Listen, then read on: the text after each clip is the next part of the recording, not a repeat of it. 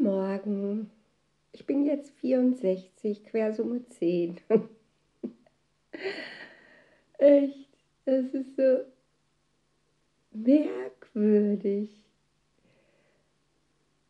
Also, ich erinnere mich, dass ich, äh, als ich meine Ausbildung bei den Anthroposophen gemacht habe, dass ich da äh, eine Geschichte schreiben musste. Hatten wir als Aufgabe, schreibt eine Geschichte.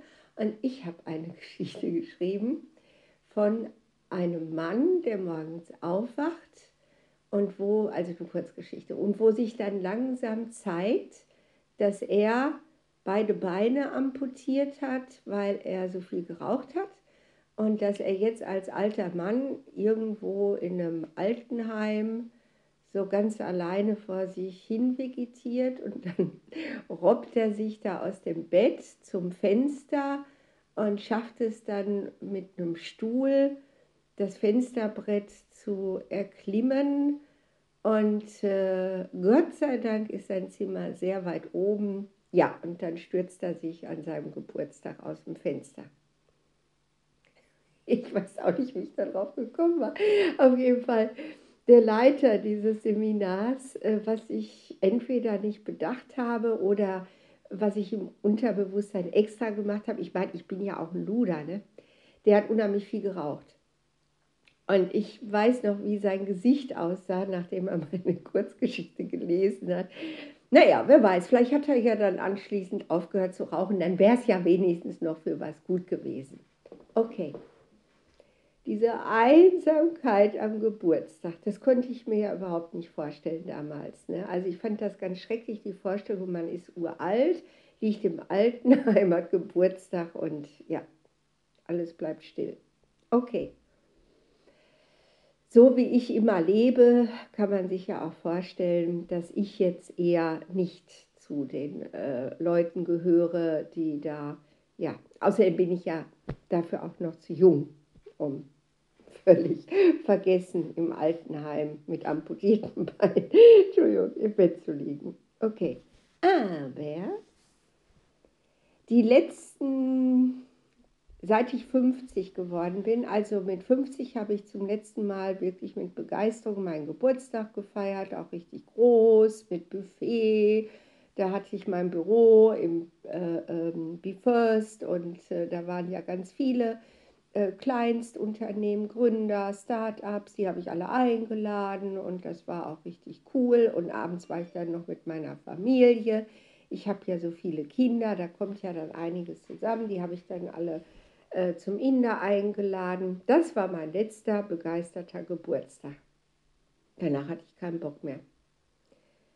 Ich hatte einfach überhaupt keinen Bock mehr, meinen Geburtstag zu feiern irgendwas hat sich dann jedes Jahr ergeben. Und äh, was dann ganz viel gekommen ist, sind diese Glückwünsche über die sozialen Netzwerke. Boah, ich weiß noch die äh, äh, ersten Jahre Xing, das war wirklich äh, ein Albtraum. Ich hatte ja durch meine Geschäftstätigkeit mehrere tausend äh, Kontakte bei Xing und ähm, ja, man sagt ja immer zum Geburtstag gratulieren ist eine gute Möglichkeit, um sich wieder in Erinnerung zu bringen. Kurz und gut, ich habe ein Jahr lang vier Stunden bis in die Nacht da gesessen und Geburtstagsglückwünsche beantwortet, weil nur einfach immer, ich weiß gar nicht, ob es überhaupt Likes gab, aber selbst wenn, nur immer so ein Like geben, Viele äh, herzliche Glückwünsche zum Geburtstag. Möge dein Leben wunderbar verlaufen, Gesundheit, Erfolg, was man so schreibt und ich mache Like. Das geht doch nicht. Ich habe also auf jeden individuell geantwortet, da waren super liebe Nachrichten bei, Like, das geht doch nicht. Naja, auf jeden Fall habe ich danach Xing meinen Geburtstag äh, ausradiert. Das wollte ich nie, nie, nie wieder erleben. Dieses Jahr bin ich den ganz radikalen Schritt gegangen. Ich habe mich getraut, einige Tage äh, vor meinem Geburtstag Facebook, mein, äh, da kann man einstellen, mein Geburtstag ist nur für mich sichtbar. Und das habe ich gemacht. Tja, Und dann kam dieser Geburtstag. Ich hatte Glück, weil ähm, auch noch äh, die äh, Öffis in Dortmund gestreikt haben. Das heißt, ich konnte Homeoffice machen. Ich brauchte noch nicht mal raus. Ich saß ganz gemütlich zu Hause. Ich habe morgens dann geschrieben, ja, wie ich mich so fühle. Jetzt bin ich 64. Ich habe dann auch nachgeguckt, äh, was denn die Antros sagen. Die teilen ja das Leben in Jahr siebte. Wo bin ich denn jetzt, seit ich 63 bin? Und siehe da, ich bin am Ende. Ich habe Menschenabitur. Ab 63 gibt es gar keine neuen Phasen mehr. Ab da ist man einfach fertig. Fertig mit allem. Und das, was man ab da noch tut, tut, tut, ist die Vorbereitung auf den Tod. Tod. Also man wächst immer mehr so da rein, alles loszulassen, in Frieden zu sein mit allen Menschen, in Gelassenheit, das anzunehmen, was kommt, auch wenn vielleicht vor uns Halleluja liegt. Ne? Ich bin bereit, ich wehre mich nicht. Ich finde es schön.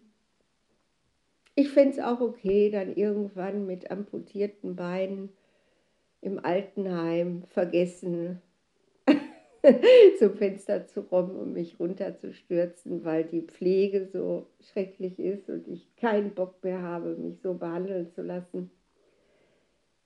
Und es war echt irgendwie, ich habe es wirklich nicht erwartet, aber das war richtig, richtig schön. Dieses Date mit mir selbst an meinem Geburtstag ein paar haben natürlich angerufen oder bei WhatsApp geschrieben, die einfach wissen, wann ich Geburtstag habe. Ich weiß nicht, ich sag mal so zehn. Und da habe ich mich auch total gefreut. Und bei denen, die angerufen haben, da hatte ich genug Zeit, dass wir auch richtig telefonieren konnten. Ja, und wie geht's dir? Ne, das ging ganz schnell in die andere Richtung, dass ich gefragt habe. Und das waren echt schöne oder auch intensive Gespräche. Aber ich habe jetzt einen Beweis. Einsamkeit. Wirklich alles loslassen zu können und nur noch mit sich selbst die Sonne anzugucken und ja, und einfach dankbar zu sein, dass man immer mehr auf dieses Tor zuwandert das einen zurück in die Heimat bringt. Weil das weiß ich jetzt seit ein paar Jahren. Ich habe es einfach immer mehr so, ich sag mal seit drei, vier Jahren, immer mehr so in mir wahrgenommen. Ne? Es gibt Seele. Ja, es gibt Seele. Und dieser Planet Erde ist wie eine Kreuzfahrt auf der AIDA. Man hat Spaß, man hat alles andere als Spaß, man hat äh, viele Menschen um sich herum, man hat äh, viele Aufgaben, viel Leid, viel Freude und so weiter und so fort. Aber es ist eine Urlaubsreise und irgendwann kommt man wieder im heimatlichen Hafen an. Und da gibt es keine Hölle und da gibt es keine Bestrafung, sondern ja, man hat eben dann einfach eine schöne oder auch schreckliche Urlaubsreise gemacht. Also schön sind diese Reisen eher selten. Das ist mehr, die Seelen haben anscheinend mehr Sehnsucht nach Abenteuer und äh, äh, Herausforderungen, so wie Himalaya-Besteigung sozusagen.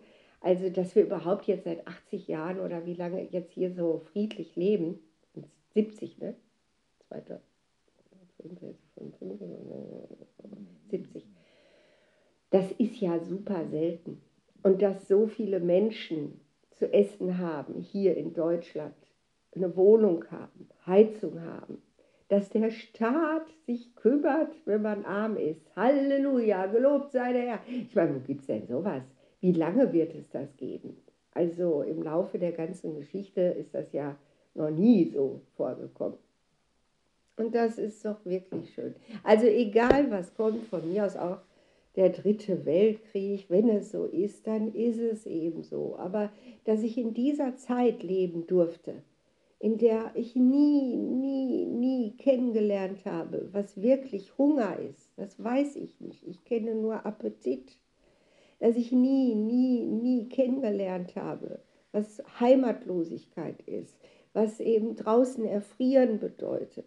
Ich bin auch nie vergewaltigt worden. Ich habe ein so unverschämtes, nee, nicht Glück, ich habe so unverschämtes Glück, dass meine Seele sich da so was harmloses gebucht hat. Danke. naja, und jetzt eben irgendwie zu sagen, so, ich habe jetzt Menschenabitur, ab jetzt mache ich einfach nur noch lauter Sachen, wo ich mich mit vorbereite auf den Tod. Den Tod, den Tod, den Tod. In Frieden und Lächeln sterben können. Das ist jetzt mein Ziel. Okay, das wollte ich erzählen und tschüss.